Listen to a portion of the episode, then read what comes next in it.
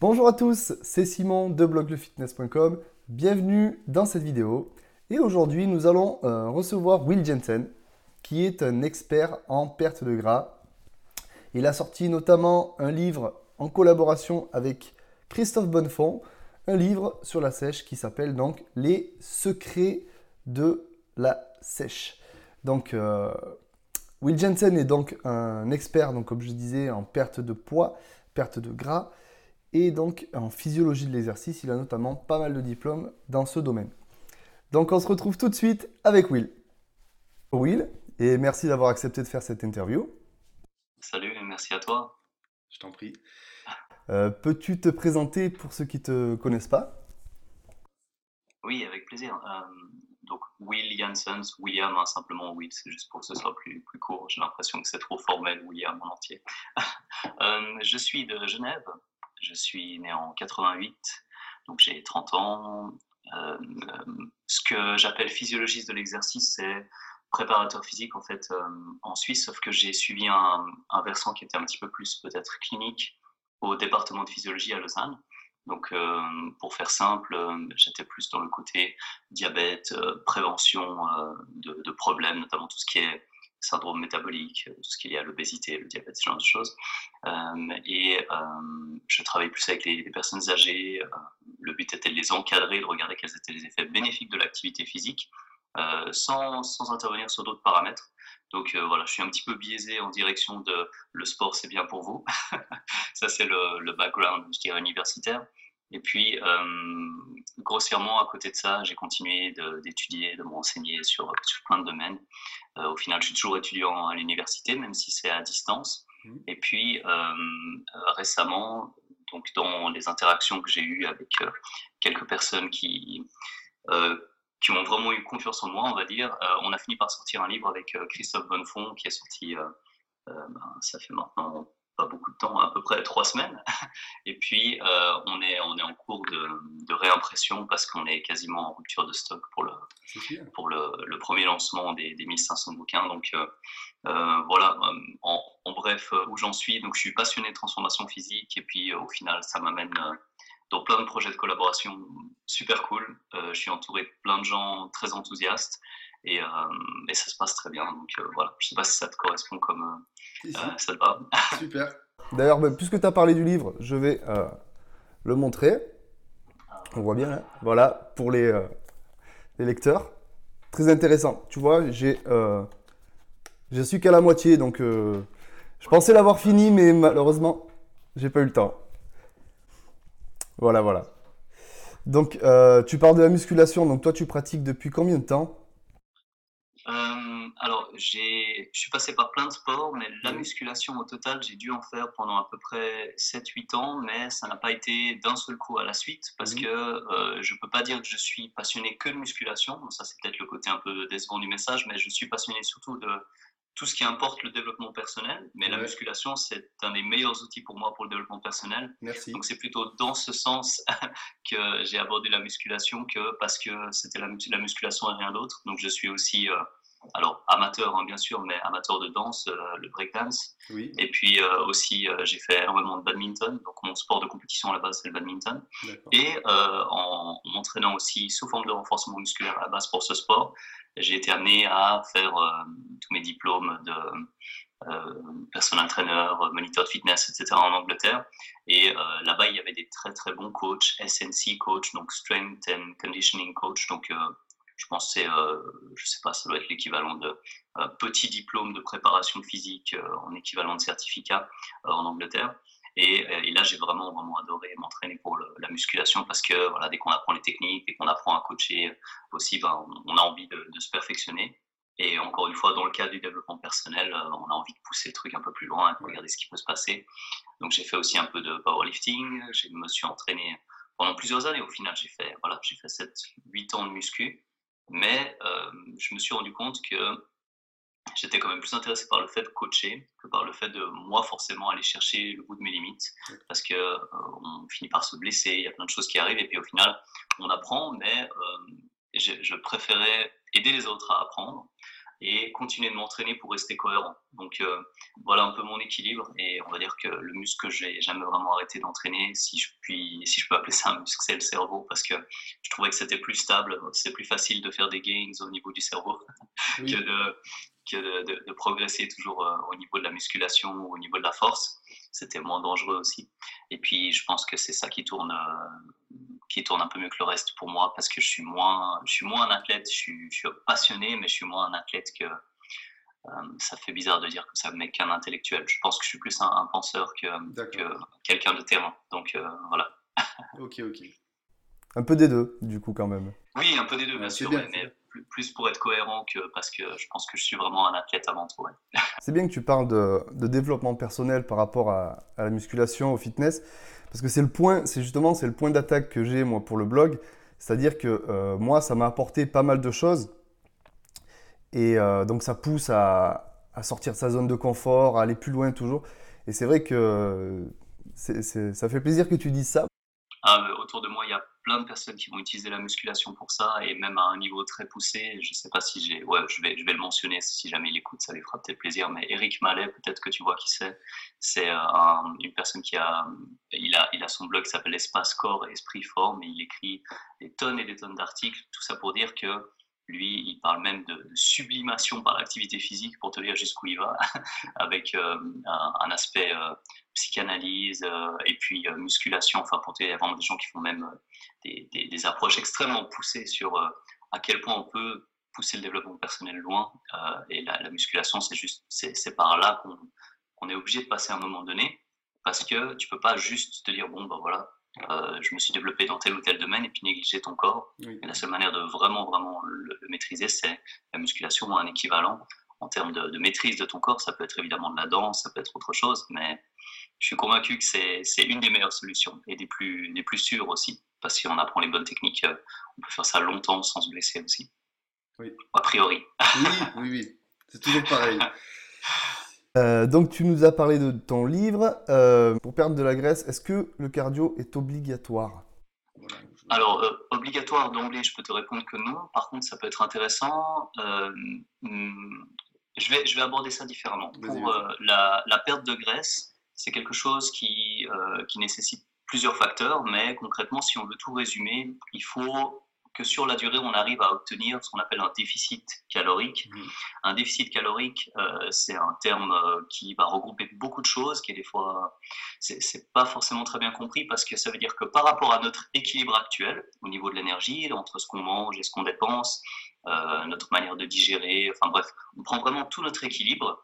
Et je donne un chiffre arbitraire, si on mange 2000 calories pour se maintenir, il faudrait que quelque part on soit en dessous. Mais si le lendemain on marche énormément, on est très physiquement actif, et puis au final euh, notre maintien est à 2500 calories, eh ben, euh, le déficit calorique va se faire par rapport au nouveau maintien. Donc tout ça pour dire, le but c'est de créer un déficit calorique. Donc on ne peut jamais négliger l'alimentation, et donc on ne peut pas dire c'est juste le cardio, c'est juste la muscu, ou c'est l'un ou c'est l'autre.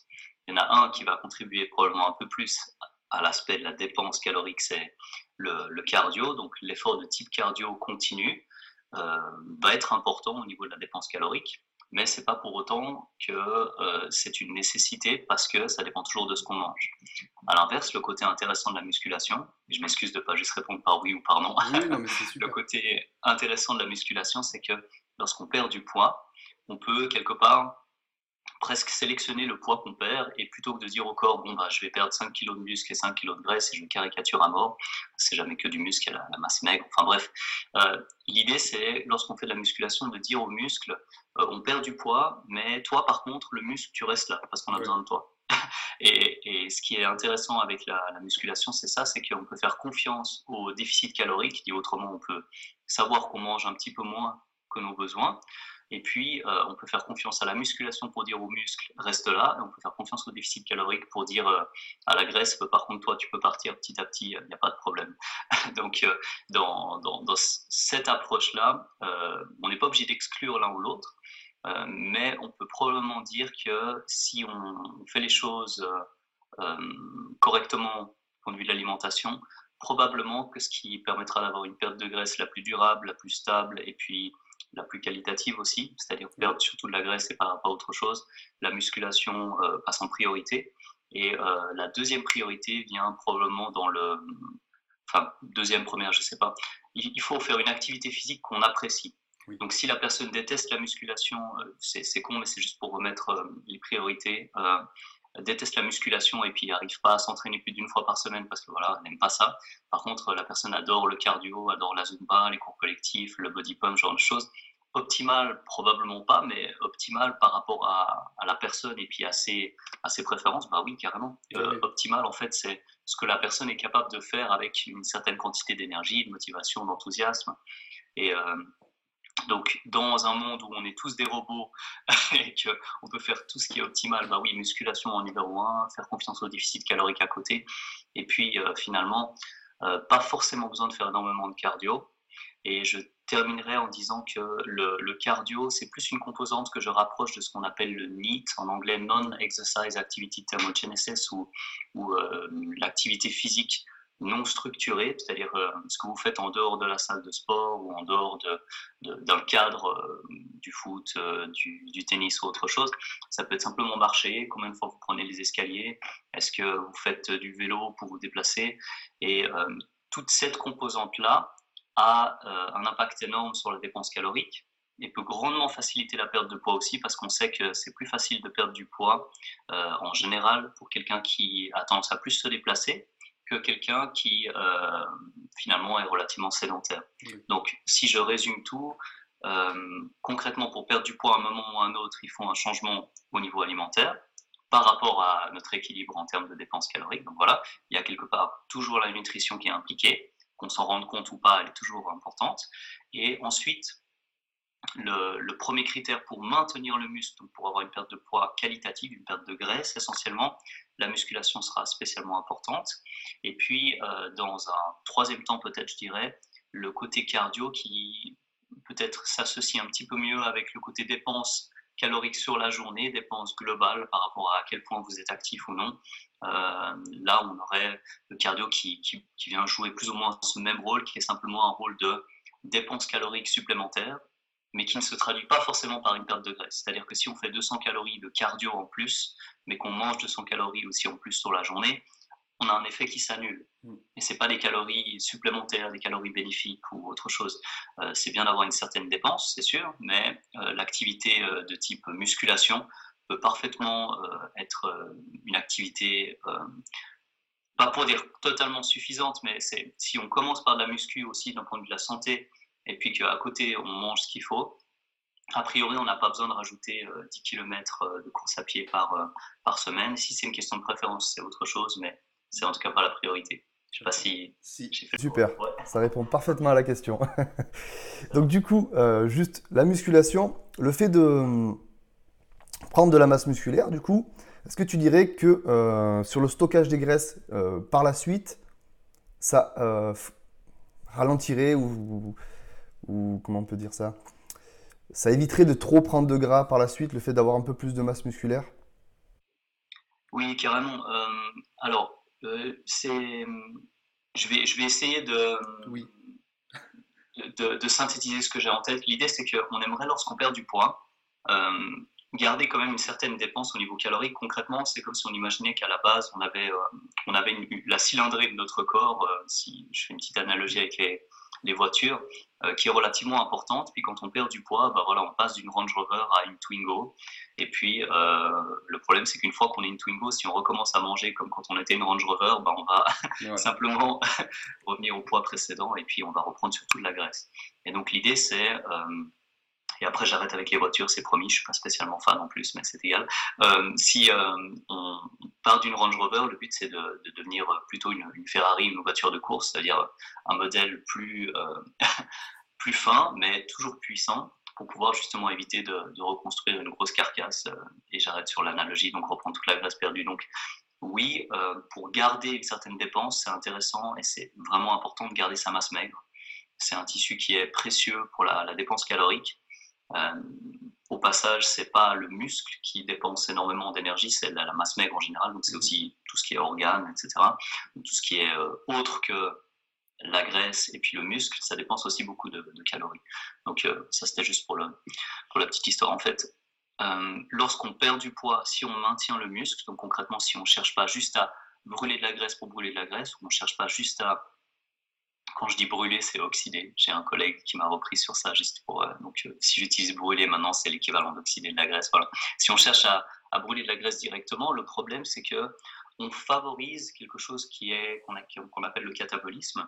Donc, le catabolisme, c'est quelque chose qui a lieu en permanence, hein, tout comme l'anabolisme aussi. On est en train de construire, de déconstruire. On est, en train de remodeler nos, tissus, que ce soit le tissu osseux, le tissu adipeux, le tissu musculaire. Il y a il y a plein de choses qui se passent euh, tout le temps. Mais euh, l'idée, c'est que si on favorise, on nourrit cette activité catabolique, on a moins de chances de, dire globalement à notre corps, voilà, on aimerait garder ça, on aimerait garder ça, on aimerait rester actif, on aimerait avoir assez d'énergie pour continuer de construire des tissus. Et de ce côté-là, la musculation avec un apport euh, protéique suffisant, donc suffisamment de protéines sur la journée, et puis une gestion du stress et suffisamment de sommeil. Donc toutes ces choses-là permettent de dire au corps, on perd du poids, mais tout va bien, garde tes muscles, garde le reste, garde ton activité métabolique normale, et puis comme ça, une fois que tu as atteint le poids que tu as atteint, ben, tu n'arrives pas avec une espèce de, de, bombe à retardement qui va te demander de revenir à l'état précédent parce que tu as pu, euh, tu as pu conserver euh, toutes, tes, euh, toutes tes capacités de, de, base, en fait. Et puis c'est surtout dans cette idée-là qu'on essaie de maintenir un métabolisme sain lors d'une perte de poids et pas juste se dire, bon, bah, mode perte de graisse, je cours à jeun le matin avec un sweatshirt, double dose de caféine et puis je mange qu'une carotte jusqu'à 14 heures parce qu'on m'a dit qu'il fallait qu'en plus je brûle encore un peu plus après. Et puis en plus après, bah, je vais manger que une salade et puis du blanc de poulet, puis je fais ça pendant une semaine et puis je regarde à quelle vitesse je perds du poids. Ça va le faire sur euh, une semaine, la perte de poids va être juste monstrueuse, c'est clair. Mais euh, après, il n'y a aucune chance qu'on se dise juste, bon, bah, comme par miracle, je vais stabiliser mon poids. Et puis en plus de ça, j'aurai rien perdu en termes de masse maigre. Et puis tout va se normaliser automatiquement.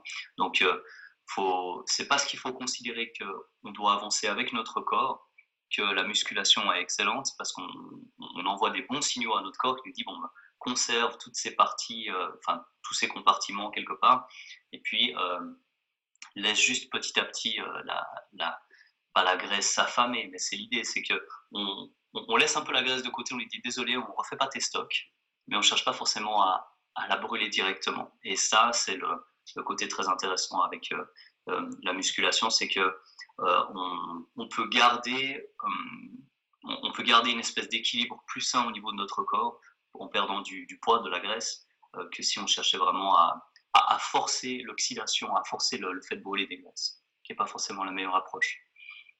Très bien. Alors, euh, donc du coup, euh, quand tu parles de déficit calorique, plutôt sur les lipides, plutôt sur les glucides Oui. ou sur les protéines. Ou sur les protéines, oui, parce que c'est vrai que il reste, il reste l'alcool aussi, mais on va, on va considérer qu'on parle pas. de... boit pas. On n'en boit pas. Euh, donc, euh, on, a, on a pas mal de marge en fait pour, euh, pour créer un petit peu d'espace, donc pour perdre un peu de calories, et puis ça pourrait être un petit peu un mélange de, de tout ça. Je dirais, ça, c'est pas spécialement utile d'avoir une trop grande quantité de protéines. Euh, probablement qu'une fois qu'on a atteint un quota de, protéines optimal, je dirais un petit peu plus que suffisant, donc je dirais optimal, je dirais vraiment pour maximiser le côté euh, euh, croissance musculaire ou, synthèse protéique musculaire, dès le moment qu'on a Bon, il y, a des chiffres qui vont sortir dans tous les sens, mais je donne des, plutôt des, minima entre 1,5, 1,6, 1,8 fois son poids en grammes de protéines par jour. En général, on a déjà à peu près tout ce qu'il faut pour dire au corps, bon ben voilà, la, machinerie muscle, elle tourne à fond. Et donc, on a déjà tout ce qu'il faut pour, euh, pour récupérer et puis euh, conserver au mieux la masse maigre. Il y a quelques cas extrêmes on peut monter probablement un petit peu plus, simplement euh, en, guise de, en guise de sécurité, je dirais, garder un petit peu plus de marge, spécialement, je dirais, chez des athlètes qui sont déjà très secs et puis qui ont beaucoup de masse musculaire, parfois dans les, phases de fin de sèche, et ensuite je pars de, quotas plus simples, plus généraux, euh, on pourrait probablement monter à quelque chose qui se rapproche de 2,7 fois la masse maigre, pas la, masse totale. Donc ça veut dire que euh, pour quelqu'un de très sec, ça devient intéressant de, normaliser pour la masse maigre qu'il a, parce que quelqu'un a 7-8% de masse grasse, n'a rien à voir avec quelqu'un qui a 30% de masse grasse. Et donc donner 1,5 fois le poids du corps à quelqu'un qui a 100 kg mais qui a 40 kg de graisse ou quelqu'un qui a 100 kg mais qui a 6 kg de graisse, ça n'a rien à voir. Donc euh, voilà pourquoi on peut rentrer un peu dans les détails. Donc pour normaliser vraiment, euh, si on dit qu'on a déjà 1,6 à 1,8 fois son poids en grammes de protéines par kilo, euh, on peut considérer que on peut couper quand même assez bas dans les graisses et le reste devrait, devrait venir en, en glucides. En fait, il faudrait garder autant de glucides que possible. Pourquoi? Euh, Il y a plusieurs approches, mais si on prend vraiment quelqu'un de standard et on se dit, bon, euh, le but c'est de, garder un métabolisme actif, un métabolisme relativement sain. On a une activité qui est directement liée entre la quantité de glucides qu'on va pouvoir avoir et notamment l'activité au niveau de la thyroïde. Donc euh, le fait de, garder un métabolisme relativement actif, si on coupe complètement les glucides et puis qu'on dit au corps, bon, bah, fais comme tu peux, c'est absolument certain qu'on a des, mécanismes alternatifs, mais on va dire le, mécanisme préférentiel du corps, même si on a tendance à beaucoup diaboliser le sucre, euh, le, glucose, nos cellules, si elles peuvent utiliser quelque chose et l'utiliser de manière la plus simple et efficace possible, euh, c'est du sucre. Donc euh, c'est juste pour reprendre un petit peu la base de la biologie, c'est pas pas qu'il faut absolument consommer du sucre, mais concrètement, le sucre, des moments qu'on mange pas trop de calories, c'est plutôt une bonne chose qu'une mauvaise chose. Donc, je dirais, une fois qu'on s'assure qu'on a un certain déficit, on va, on va regarder quel est le bon, euh, le bon déficit, et qu'on a assez de protéines, euh, garder une certaine quantité de glucides, mais même sous forme de sucre relativement rapide, peut-être qu'on parlera d'index glycémique ou, ou, autre après, mais c'est quelque chose de très bénéfique pour, euh, pour nos muscles, pour notre métabolisme, pour euh, simplement pour notre tête aussi. Hein. Quand on mange pas de sucre, on a vite envie d'assassiner quelques personnes si on fait ça trop longtemps. Non, ça arrive à pas mal de personnes qui coupent les glucides et qui comprennent plus trop ce qui, ce qui leur arrive pendant un moment. Euh, et puis au niveau des graisses, disons, si on part sur l'approche plus ou moins conventionnelle, on va souvent entendre 1 gramme par kilo de poids de corps, et c'est un petit peu l'approche que tout le monde essaie d'avoir. Euh, c'est pas quelque chose qui est fixe, rigide. C'est pas quelque chose qui est non plus très solide à mon avis sur le plan de, sur le plan de la littérature. Je dirais même que je suis pas totalement sûr. Euh, je sais pas si j'ai vraiment le droit de dire ça, mais je vais le dire quand même. Au pire, je te demanderai de couper après. Non, tu me diras si, il faut. mais je ne suis pas sûr que le, les graisses qu'on appelle essentielles soient aussi essentielles que ça. Euh, en tout cas, du moins pour une période de perte de poids. Euh, bon, parce qu'on ne va, pas, commencer euh, par des, discours alternatifs comme ça, mais le, les côtés oméga 3, oméga 6, euh, et puis nécessité absolue, on va dire, en tout cas dans le cadre de la perte de graisse, pour pas généraliser, je ne suis pas sûr qu'on ait vraiment besoin tant que ça de, de, refaire nos stocks de graisse insaturés, donc que ce soit mono ou polyinsaturé. Euh, donc, euh, pour dire, le côté graisse, pour, moi, c'est plutôt pour le, côté euh, hormonal, c'est-à-dire si on a suffisamment de graisse saturée et de cholestérol, notamment pour tout ce qui est testostérone, etc., ça fait partie des précurseurs en fait. Donc plutôt que de dire il faut les oméga 3, ça paraît bizarre, mais je dirais plutôt il faut surtout garder assez de graisse saturée et de cholestérol pour maintenir notre statut hormonal de base. Donc c'est un, peu bizarre, ça fait pas trop discours santé, mais en fait, euh, justement, pour conserver la santé la meilleure possible dans un cadre où on est en déficit calorique, je ne pense pas que le, moment euh, soit adéquat pour se dire bon bah il faut manger je sais pas saumon macro et puis euh, je sais pas combien de, de grammes d'huile d'olive d'huile de colza ou autre chose. C'est encore pour aller un peu plus loin. Donc si je résume on a 1,6 1,8 fois son poids en grammes de, de, protéines, on pourrait sans problème descendre à 0,4, 0,5 fois son poids en grammes de lipides, ce qui paraît vraiment faible. Et si possible, ces lipides plutôt même du côté graisse saturée, cholestérol. Donc ça, c'est autre chose, mais c'est pour dire que, euh, en tout cas pour euh, l'aspect global, ensuite, il reste pas mal de place pour les glucides. Quand je dis pas mal de place pour les glucides, c'est que euh, on considère que ben, notre cerveau de base, il tourne aux glucides, Bien sûr, il peut tourner au corps cétonique, bien sûr, il y a des, manières alternatives de, nourrir notre cerveau aussi, mais le but, c'est pas d'être dans, un métabolisme alternatif, entre guillemets, le but, c'est de tourner le mieux possible, le plus longtemps possible.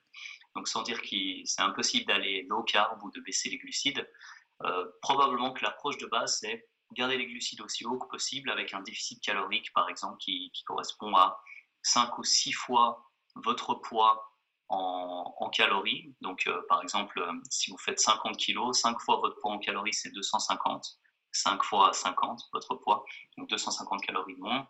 Si vous faites 100 kg, vous pouvez vous dire que bah, votre poids x 5 ou x 6, ça ferait 500 ou 600 calories de déficit calorique. C'est très, très global. Mhm. Vous commencez une sèche pour la première fois, faites votre poids x 1,8 pour les protéines. Euh, regardez par rapport à votre maintien calorique pouvez faire un déficit de 5 à 6 fois votre poids en calories. Donc, si vous faites 100 kg, 500 à 600 calories de déficit. Si vous faites 50 kg, de 250 à 300 calories de déficit. Et puis, du coup, après, il vous reste, euh, il vous reste 0,5 euh, fois votre poids en, graisse par jour. Et puis, avec tout ça, vous devriez pouvoir euh, trouver le, finalement le, le, calcul. Si jamais je peux, je peux passer pour tes auditeurs une, une, fiche pour calculer ça euh, juste en notant le poids. Comme ça, euh, ils pourront écouter la théorie, mais surtout se dire bon, bah, voilà, j'ai juste à mettre mon poids et je sais comment le faire. Je l'ai fini ce matin en plus, donc euh, je la donne volontiers à disposition pour tes, auditeurs. Super cool. Voilà. donc, index glycémique, tu dis donc pour la perte de poids, c'est pas forcément préoccupant? Alors, alors, préoccupant en tout cas pas. Euh, par contre, euh, est-ce que c'est intéressant ou important? Je vais quand même le nuancer un petit peu. Pour moi, on a plusieurs indicateurs et l'idée, c'est de pas euh, d'être le plus pertinent possible quand on donne un conseil. Par exemple, si je te disais quelque chose qui importe vraiment pour la perte de poids, ben, je pourrais te dire en premier l'alimentation. Mais il y a d'autres personnes qui vont dire Ah, ça pourrait être j'ai un thé détox incroyable que je peux te vendre, qui machin, j'ai une pilule brûle-graisse qui machin. Alors, dans l'idée placebo, etc., de dire tu prends quelque chose et du coup tu fais plein de choses à côté, ça peut quand même t'aider, oui, mais dans l'idée, c'est jamais détourner les gens de l'information essentielle. Il y a déjà tellement d'infos qui partent dans tous les sens que euh, on aimerait que si les personnes retiennent quelque chose en priorité, ce soit vraiment ce qui fonctionne, ce qui leur permet d'obtenir des résultats. Et l'index glycémique est moins intéressant pour moi déjà que la charge glycémique, mais même la charge glycémique est moins importante que la densité calorique et la richesse en micronutriments. Dit autrement, l'idée c'est de regarder par rapport à l'apport calorique complet, autant les protéines que les glucides, que les lipides, et que évidemment l'alcool aussi, au cela dit en passant, mais euh, il y a une densité calorique relativement faible, ou dit autrement, on parle aussi de volume alimentaire. Euh, une excellente vidéo d'une personne qu'il faudrait suivre euh, qui s'appelle Antoine Fonbonne. Je ne sais pas si vous connaissez, mais en gros, Antoine Fonbonne euh, fait aussi beaucoup de vulgarisation scientifique euh, là-dessus. Et puis, le, bon, pour dire, parce que le, mot volume alimentaire, je crois que je l'ai entendu par lui la première fois en français. donc, avoir une faible densité calorique, ça veut dire avoir plus de volume, plus de masse pour la quantité de calories qu'on obtient. Par exemple, si on mange 900 grammes de nourriture et on a 400 calories, c'est pas la même chose que si on mange 900 grammes de nourriture et puis on a 1200 calories. Alors ça paraît tout bête ce que je, viens de dire, mais concrètement, euh, pour moi, l'index glycémique ou la charge glycémique est infiniment moins importante euh, que cet index global qui dit que finalement, pour la quantité de calories qu'on mange, on va être plus ou moins rassasié. Et l'autre chose qui est plus importante aussi, c'est la richesse en micronutriments, c'est-à-dire que voilà, pour prendre un exemple qui va parler à tout le monde, si vous, mangez des brocolis, il y a plein de bonnes choses dedans, et puis vous avez compris que c'était relativement euh, faible, euh, la, densité calorique était faible, mais la richesse en micronutriments était importante. Donc on a plein de micronutriments, et en plus de ça, donc avec des fibres aussi, et puis on a un gros volume alimentaire, on a quelque chose de favorable à la perte de poids. Par contre, si on prend, et je vais, pour donner un, bon mauvais exemple, prenons du, melon par exemple. Bah, on prend du melon, on va se dire bon, bah, au niveau de l'IG, ce sera relativement haut, par contre au niveau de la charge glycémique, ce sera relativement faible, donc on se dit bon, un melon ne va pas nous faire grossir. par contre, euh, euh, quand on regarde la charge glycémique, on se dit bah, c'est normal, il y a quasiment rien au final. Mais si on se dit bon, bah, quelle est la quantité de nutriments qu'on a, micronutriments, et puis la quantité, la densité calorique qu'on a, eh ben on se rend compte tout de suite que c'est quasiment que de l'eau et que même si c'est du sucre, parce que oui, c'est des fruits, et puis bah, il y a du sucre dans les carottes, il y a du sucre dans les bananes, il y a du sucre dans le, melon, il y a du sucre dans, dans les fraises, euh, c'est pas le sucre qui pose problème. Donc euh, c'est pas la, la charge de sucre non plus, c'est à quel point on va se sentir rassasié une fois qu'on a absorbé les calories qu'on a absorbées. Et dans la mesure où c'est intéressant probablement de garder plutôt des, sources de sucre comme, comme étant quelque chose de... Alors, je sais que certaines personnes n'ont pas trop aimé le terme, mais le côté pro-métabolique, c'est-à-dire dans le sens maintien, stimulation du métabolisme, le fait de garder un métabolisme relativement important, euh, ça, va être intéressant de garder des glucides, notamment des glucides qui s'assimilent relativement facilement. Donc, euh, ça irait presque à l'opposé de ce qu'on entend sur l'index glycémique. Euh, pas pour dire que c'est pas quelque chose de pertinent, juste pour dire que probablement dans le cadre de la perte de poids, c'est se détourner de l'essentiel que de regarder l'index glycémique. Plutôt musculation, donc du coup, sur les, les, points faibles. Donc tout ça, là, combien de fois on peut travailler tel ou tel muscle par semaine? Je, rassemble deux questions, comme ça c'est peut-être plus simple. Oui. Euh, Donc euh, à la fois combien de fois on peut travailler et puis à la fois comment rattraper un point comment, comment tu t'y prendrais euh? D'accord. C'est bon. Je pense que les questions sont effectivement liées quelque part. donc la, la, question de la fréquence d'entraînement s'intègre dans, une autre question en fait. C'est plus global. C'est comment est-ce qu'on peut progresser euh, comment est-ce qu'on peut accumuler ce qui nous permet d'accumuler suffisamment de, volume, d'intensité et puis de, travail pour euh, dire au corps qu'on progresse le plus possible. Et puis, euh, on voit qu'il y a toujours une espèce d'équilibre qui se crée avec une certaine fréquence par semaine. Ça peut varier d'une personne à l'autre, mais si on prend quelqu'un qui décide de, euh, chaque fois que, je donne un exemple tout bête, mais ça va parler aux gens, chaque fois que j'ai plus de courbatures, je recommence à faire des squats parce que j'ai envie de progresser pour, euh, pour les jambes. Et donc, euh, la première fois, la personne va faire ses squats, et puis ben, pendant 7 jours, la personne aura des courbatures, c'est la toute première fois. Et puis, la deuxième fois, la personne va de nouveau faire ses séries de squats, et puis il va peut-être pouvoir, cette fois-ci, recommencer 6 jours après, puis peut-être ce sera après 5 jours après, puis peut-être 3, 4, euh, enfin 4, 3 jours. Et puis bref, la, fréquence peut augmenter petit à petit parce que on, devient plus résilient quelque part, euh, notamment face aux courbatures. C'est un indicateur subjectif, mais voilà, c'est quand même quelque chose qui, atteste d'une certaine quantité de, dégâts, de micro-lésions au niveau de, notre corps. Et donc, on se rend compte que avec le temps, on peut probablement augmenter un peu plus la fréquence parce qu'on est capable de, tolérer une, charge plus fréquemment. Mais il y a quand même un caveat pour ça, c'est que ce qui compte avant tout pour progresser, c'est d'avoir fait suffisamment sur une semaine, par exemple, si on prend une semaine comme, base, puis on se dit, bon, si j'ai fait 10 séries de squats avec euh, tant de kilos, euh, même amplitude, même technique, tout est pareil, hein, euh, même intention de monter rapidement, etc. Est-ce que c'est le maximum en termes de stimulus que je peux donner pour, progresser? Et si on se dit que euh, on veut faire 10 séries de squats et que c'est quelque chose qu'on peut tolérer comme volume sur la semaine, euh, est-ce que c'est mieux d'en faire par exemple 5 lundis et puis 5 jeudis ou c'est mieux d'en faire 10 lundis et puis d'attendre une semaine entière avant de recommencer Et c'est dans ce cadre-là qu'on se rend compte que probablement que travailler euh, les, les, muscles ou les exercices, il y a plusieurs manières de voir la chose, deux fois par semaine, c'est plus intéressant qu'une fois par semaine. Probablement mais le, drive principal reste combien de volume on est capable d'accumuler, euh, quelle, charge de travail on est capable d'accumuler pour un muscle donné euh, par rapport à son progrès. Donc ça me permet de répondre à ta deuxième question, comment est-ce qu'on peut rattraper un point faible? Probablement que si on veut rattraper un point faible donc par rapport au reste du corps, on peut ponctuellement augmenter éventuellement un peu la fréquence d'entraînement pour ce groupe musculaire, mais pas forcément non plus si on travaille déjà euh, quatre fois par semaine, puis on fait quatre fois par semaine un full body, et on se dit, bon, ben, je fais quatre fois par semaine du full body, mais j'ai un retard au biceps, j'invente. Hein. Et on se dit, du coup, je vais travailler six fois par semaine mes biceps, là, il y a un problème. enfin, c'est pas que c'est impossible, mais euh, c'est peut-être pas dans ce sens-là que je voulais apporter le truc. Donc, plutôt que de dire, il faut forcément augmenter la fréquence euh, d'un groupe en retard par rapport à tout le reste, il faudrait se dire, qu'on est aussi bon que euh, notre, euh, notre pire des points faibles. Donc si on, est on, va, on va en bodybuilding et puis le but c'est de faire une compétition, euh, les personnes vont malheureusement voir avant tout le reste, le point faible, le point le moins développé. donc on pourrait dire qu'on est aussi fort que notre pire point faible. donc le but c'est avant tout de ramener ça au niveau du reste.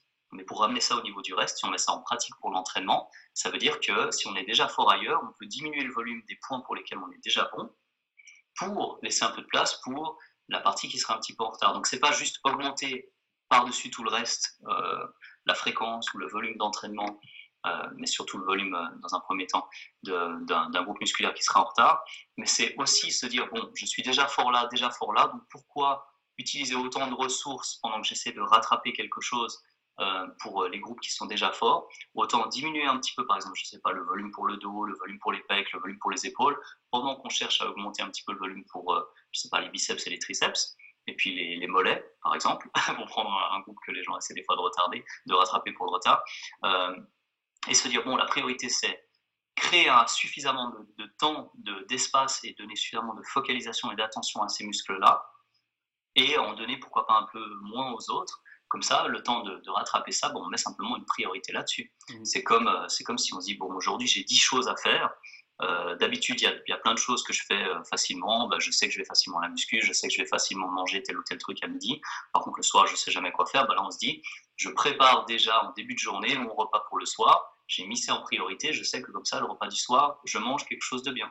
Là, c'est le, le même but, c'est se dire, bon, si j'ai envie de rattraper un point faible, on met ça au début de la séance, on fait en sorte de placer un plus gros volume, on fait en sorte éventuellement de l'entraîner encore une fois. Par exemple, on pourrait se dire, bon, ben, lundi, euh, tout le monde commence par les pecs, moi j'ai déjà des bons pecs, bah, là, qu'est-ce que je fais? Je veux commencer justement par euh, les mollets que j'entraîne jamais. Du coup, lundi et puis jeudi, paf, on a deux fois par semaine, en début de séance, le groupe musculaire qu'on laissait un petit peu de côté, qu'on commence à travailler enfin, en tout cas au niveau des autres, peut-être même plus. Et là, on voit vraiment les, meilleures stratégies pour progresser. Donc, euh, pour résumer, euh, c'est pas que c'est pas que comme l'apport calorique, euh, le, seul truc qui compte, c'est le volume pour la, musculation, mais c'est probablement un des indicateurs les plus importants. Donc, si on normalise le volume par la, la, définition suivante, le nombre de séries suffisamment intense, exécuté correctement pour un groupe musculaire. Par exemple, si on fait 10 séries d'exercices pour les pectoraux, ça peut être 3 euh, séries pour euh, euh, développer couché avec les, haltères, ça peut être 3 séries développer couché incliné avec la barre, et puis 3 séries, 3 ou 4 séries de, de fly simplement. là, on aurait un total de séries considérées comme difficiles pour le muscle qui serait équivalent à 10 si on est capable de tolérer ça, c'est une manière de compter le volume. Ben, si on considère qu'on a un retard pour les pectoraux, on pourrait augmenter un petit peu le volume, faire 12, 13, 14, peut-être même 15, 16, 17 séries sur la semaine. Euh, et puis euh, là, du coup, on augmenterait le, volume euh, pour ce groupe musculaire pour essayer d'avancer. Et puis, on pourrait comparer le nombre de séries qu'on utilise volontairement pour tel ou tel groupe musculaire, puis on se rend souvent compte, et là je parle vraiment de manière générale, que les, groupes qui sont un petit peu plus en retard, sont simplement des groupes qui ont un petit peu moins d'attention dans le programme.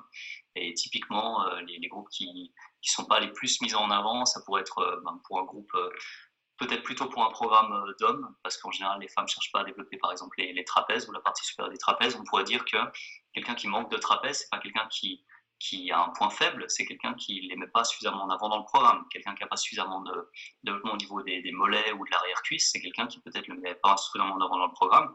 Et simplement en regardant, moi, qui à la fin de mon programme, combien j'ai de séries consacrées pour ce groupe musculaire. Et juste augmenter ça pour au moins le mettre au même niveau que les autres. Donc voilà, ça c'est, ce serait la première chose. Et la deuxième chose, c'est probablement dans, dans cette optique-là, c'est intéressant de, de, rajouter une séance ou une opportunité en fait dans la semaine pour, euh, pour entraîner ce groupe musculaire-là. Donc, euh, pourquoi pas simplement faire une deuxième séance si vous faisiez, euh, je sais pas, on va garder les, mollets parce que tout le monde en parle pour le, retard. Admettons que vous fassiez que un exercice de mollet mardi. Ah bah là, vous pouvez vous dire, bah, je fais quatre séries lundi et puis quatre séries jeudi. Et puis au total, ça fait deux fois plus, même encore un peu plus que deux fois plus de, de volume complet consacré pour les mollets. C'est réparti sur la semaine, c'est mis en priorité le, point faible devrait se rattraper tout seul. Mais il faut toujours considérer quelle est l'importance qu'on donne au groupe en question par rapport à tout le reste. En gros, c'est ça. Super. Euh, donc, j'allais te poser les questions donc, euh, sur euh, les mythes. Mais tu en as déjà sorti pas mal. Ah, d'accord, Déjà sur... Mais après, si tu as un mythe que tu penses qui est le plus important et que qu'on entend trop souvent, peut-être quelque chose? Alors, j'en ai un qu'on va entendre tout le temps, mais parce qu'il sera toujours proposé différemment. Euh, l'idée, euh, c'est probablement le fait qu'on attend toujours ce nouveau truc miracle qui tout à coup va marcher mieux que tout le reste. Euh, par exemple, cette nouvelle plante de, de l'Himalaya, ce nouveau truc exotique, machin bidule, avec un effet thermogène incroyable, ce nouveau boost, boost naturel, testostérone, truc bidule, etc. Il y, a toujours de la place pour quelque chose de nouveau parce que c'est un discours qui marche bien sur le plan marketing. Quelque chose de nouveau, c'est cool. C'est par définition, c'est quelque chose qui peut se vendre. Mettre nouveau quelque part, mettre, c'est un petit peu comme euh, les promotions, ce genre de choses. C'est quelque chose qui, qui se met en avant, que ça nous fait de l'œil. On se dit, ah, tiens, je connaissais pas. Euh, c'est dans, dans, le fait de vouloir être à jour, etc. Dans toute, euh, toute notre ambiance au niveau de la société, on veut on veut être à la pointe, on veut être, on est au taquet, on veut être à jour, etc. Et euh, dans, dans, cette optique-là, simplement un nouveau truc, ça attire l'œil. Et donc, le, je dirais le plus gros mythe qui va probablement changer de visage, mais qui est le même fondamentalement, c'est d'attendre quelque chose de nouveau. Euh, on pourrait tout à coup attendre que la cryothérapie soit la, solution. On pourrait attendre que euh, si c'est pas aller courir à jeun avec un sweatshirt pour transpirer au maximum, bah, ça se représente par je sais pas, une nouvelle pilule d'un équivalent diurétique, euh, caféine, je sais pas quoi.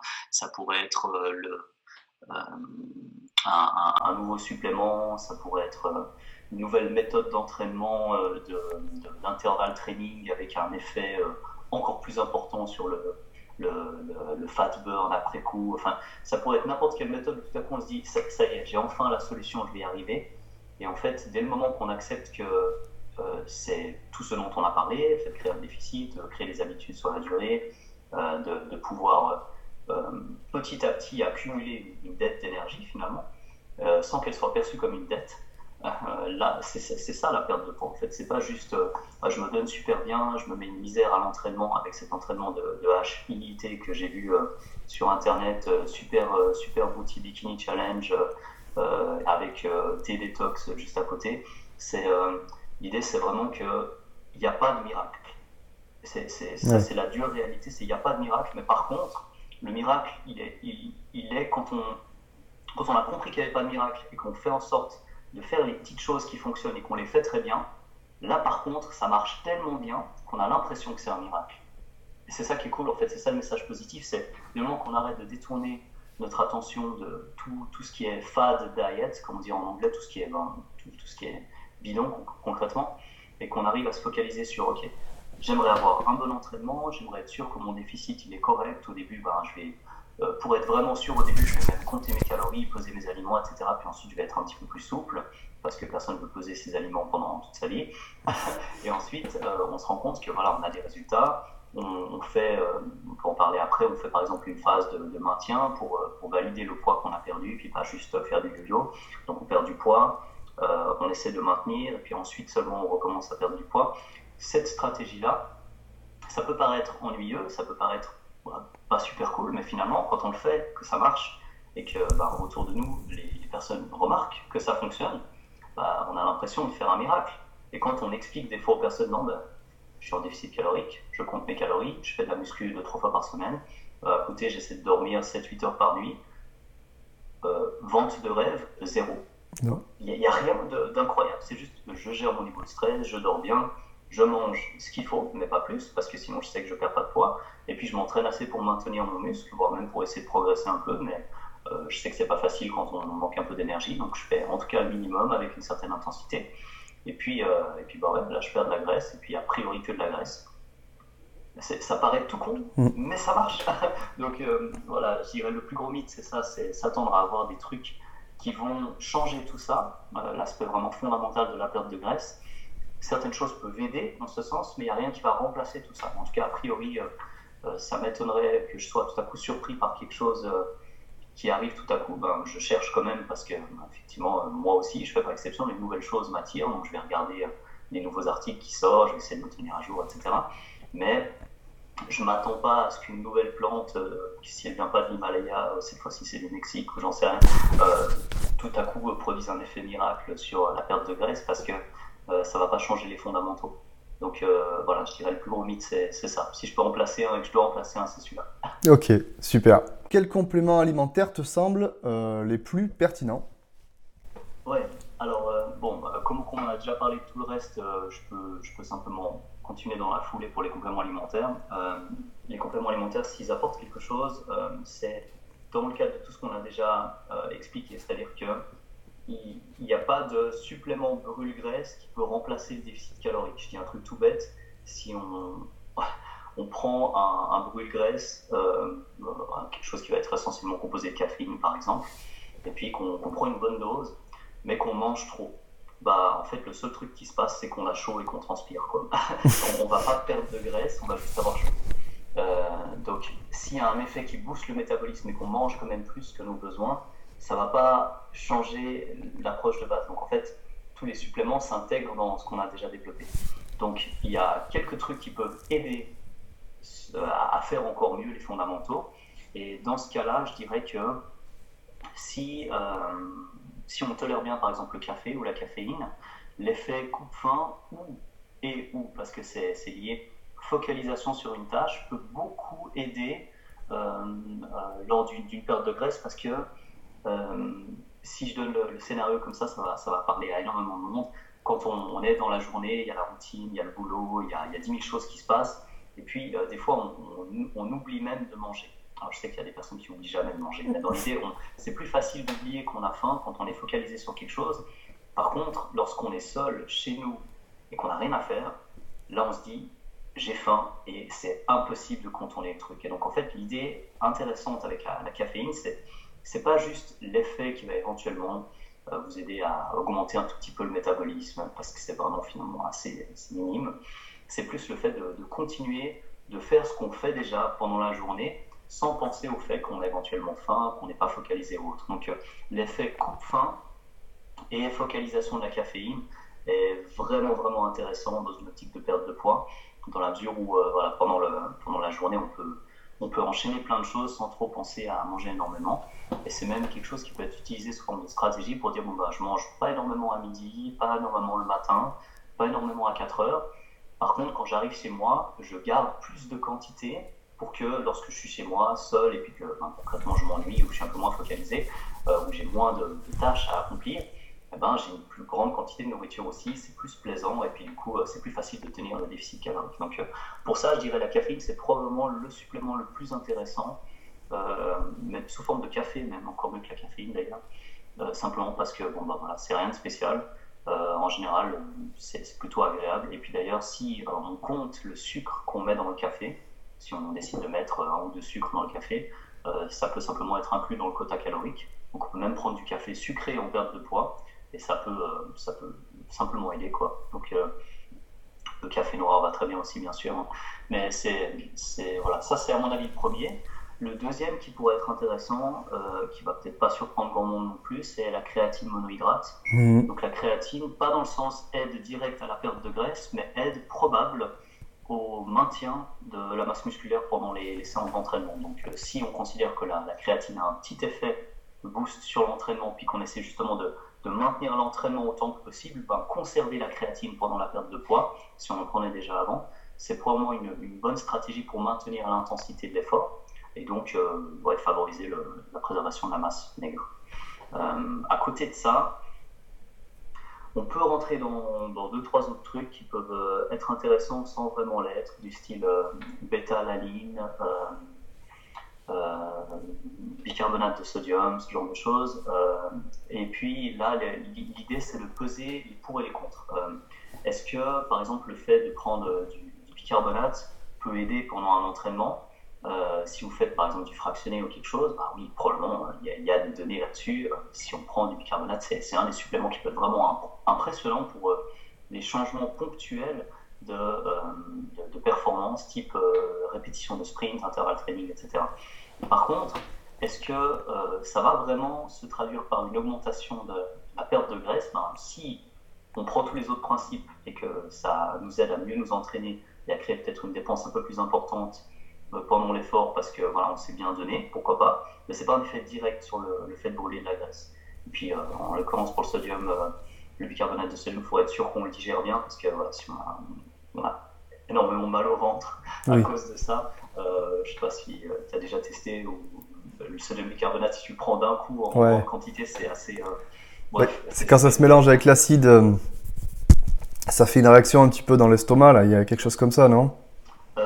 Franchement, je pense que, pas te tordre en deux, mais c'est vraiment au niveau inconfort digestif, tu es à peu près au sommet. Hein. donc, il vaut mieux le prendre de manière de, ouais, de manière diffuse, par exemple avec les repas, euh, sous deux trois prises, et puis l'effet est quasiment le même. En fait, il suffit de prendre les doses et les diviser par deux ou trois, puis les prendre avec les repas pour mitiger les effets. Mais ça, c'était juste pour la petite histoire.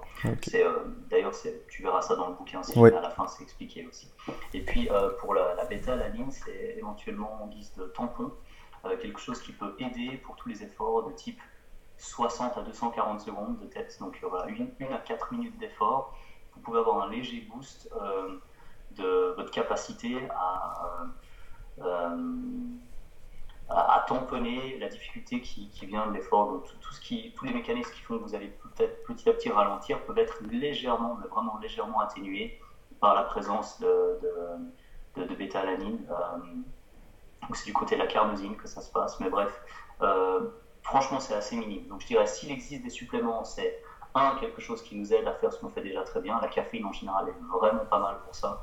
Euh, le café. Et puis deux, ce serait euh, la créatine pour le maintien des, performances à l'entraînement. Tout le reste, franchement, alors s'il si, existe, à ma connaissance, rien de fou, hein, mais si, si quelque chose sort par la suite et peut être particulièrement efficace, ça pourrait être par exemple un coup de fin.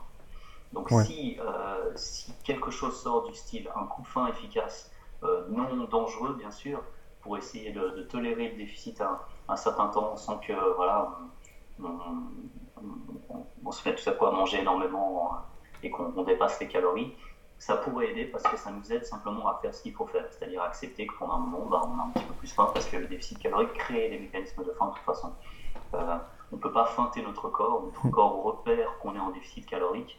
Donc, euh, c'est pas parce qu'on mange beaucoup de volume alimentaire que notre corps va pas à un moment ou à un autre nous dire non mais ça fait quand même un moment que tu manges moins, euh, il faudrait manger plus. Nous, les fameux binge eating du week-end, les personnes qui mangent rien pendant la semaine et qui s'étonnent que tout à coup le week-end, elles doivent manger des quantités de, nourriture hallucinantes. C'est parce que notre corps, notre organisme nous dit qu'on ne mange pas assez. Donc peut-être quelque chose là-dessus au niveau du coup mais en dehors de ça, on ne va pas avoir de miracle du côté de la perte de graisse avec ça. En tout cas pas dans ce qui sera euh, légal, autorisé et pas dangereux pour la santé. Parce que bah, c'est sûr qu'après, euh, on peut imaginer plein de choses qui seront sur la liste, l'Agence mondiale antidopage, euh, qui auront peut-être un effet, mais alors si c'est sur la liste de 1, c'est qu'il il y aura un aspect soit problématique pour la santé, soit qui sera suffisamment important pour que ce soit, ce soit pas correct par rapport aux autres qui l'utiliseraient. donc, d'où le fait que ça se retrouve sur la liste de l'Agence mondiale antidopage. Donc euh, voilà, dans, ce qui sera disponible gratuitement, il n'y a rien qui va marcher plus que le café ou la créatine, quoi, concrètement. Ok, super. Voilà. Écoute, merci pour toutes tes réponses. Je pense que ton livre, euh, votre livre, toi et Christophe, va aider beaucoup de monde. Et c'est bien qu'il y ait des gens comme, euh, comme vous pour, euh, pour aider tout le monde. Ouais, bah, merci infiniment. C'est vrai que dans le, domaine de la perte de graisse, je pense, m'a autant passionné et nous passionne autant euh, tous les deux, finalement, Christophe, Christophe et moi, parce que ça touche énormément de personnes. Ça, il y a, y a pas, enfin, c'est pas demain qu'il y aura plus de personnes en surpoids. Hein. donc, mm. surpoids, ça veut pas dire que c'est forcément un problème. Par exemple, dans le dans notre population, si je puis dire, euh, dans le monde de la musculation, on a plein de personnes qui, théoriquement, selon l'IMC, se retrouvent en surpoids parce qu'elles sont spécialement musclées, et puis donc euh, c'est pas pertinent pour eux. Mais quand je dis surpoids, je dirais plutôt surgras. Alors, c'est pas un terme qui est vraiment démocratisé, mais euh, c'est pas demain que la, population sera normalisée sur ce plan-là, entre guillemets. et donc, il y, a, il y, a toujours quelque chose à faire pour, pour aider les personnes en ce sens, mais aider les personnes à faire ça avec leur corps, euh, pas au détriment de leur santé. Et puis, euh, jusqu'à un niveau de compétition, c'est vrai qu'on peut, on peut faire pas mal de choses. Mais merci en tout cas, c'était sympa. C'est sympa de voir qu'on ah. on apporte quelque chose, à mon avis, euh, sur le plan de la simplification d'informations qui peuvent être. Bon, petit problème d'enregistrement sur la fin. Bon, l'interview était terminée. Avec Will, c'était juste le moment où je le remerciais et donc je disais au revoir. Donc il y a juste ça qui a coupé sur la vidéo. Mais le principal euh, était dit dans cette vidéo, donc très intéressant. Will, c'est vraiment un expert dans, son domaine, il sait vraiment de quoi il parle. D'ailleurs, à un moment dans la vidéo, il parle d'une fiche, une fiche sur laquelle vous mettez votre poids et ça vous permet de calculer donc comment répartir vos, macronutriments pour la perte de gras. Euh, cette fiche, je l'aurai mis dans l'article qui sera avec cette vidéo. Le lien donc sera dans la description. Euh, Will me partagera donc une vidéo euh, complémentaire sur, de celle-ci. Je vous mettrai aussi le lien dans la, description. Vous pouvez me suivre sur Facebook ou sur Instagram. Les liens sont aussi dans la description. N'hésitez pas à vous abonner en cliquant sur la petite photo juste là et euh, à mettre un petit pouce bleu histoire que cette vidéo soit un peu plus vue. Merci d'avoir regardé cette vidéo et à très bientôt. Bye bye